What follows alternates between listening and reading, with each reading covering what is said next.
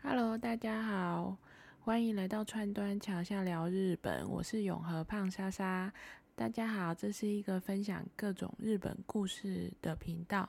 希望你听完这些有趣的故事后，解封后大家去日本的时候，有机会可以到这些故事的景点去走走。那这一集既然是 EP 零，那就来介绍一下节目名称的由来好了。大家知道台湾日本时代的时候有四大桥吗？这四大桥啊，分别是台北桥，还有昭和桥，就是现在的光复桥。还有明治桥，就是现在的中山桥，以及本节目名称的川端桥。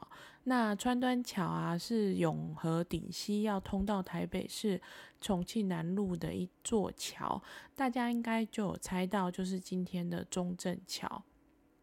那中正桥现存的桥墩跟那个铆钉结合的钢板大梁都是日本时代留下来的，也因为这个原因啊，川端桥就被列为台北市的历史古迹建筑。川端桥的诞生跟永和的画名画家杨山兰先生的父亲杨仲佐有关系。那大家也知道，永和跟台北市其实只隔一座桥。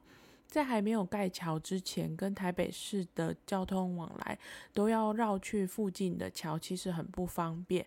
那乡民们就跟政府反映了非常久，还在一九三二年的时候组织了请愿团体，由杨仲佐先生跟许多地方人士向台北州厅来争取到可以盖桥。经工程经过五年之后，一直到一九三七年完工，也因为这一座桥啊，就是通过去就会到台北一个叫做川端町的地方，所以就把这个名字叫做川端桥。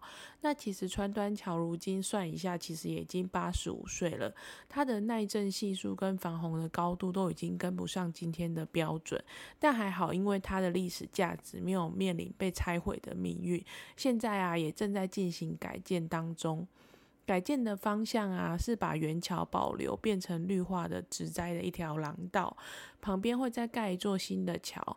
那希望改建以后呢，新旧桥的融合可以和谐一点，不要变成悲剧一场。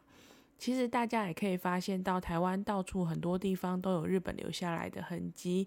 台湾人也特别喜欢去日本玩，日常生活中的用语啊、习惯也常跟日本都有关系。那到底日本这个国家有什么魅力？有没有发生过什么有趣的故事？跟台湾之间的千丝万缕的连结又有哪些呢？都会在节目中跟大家好好的来分享喽。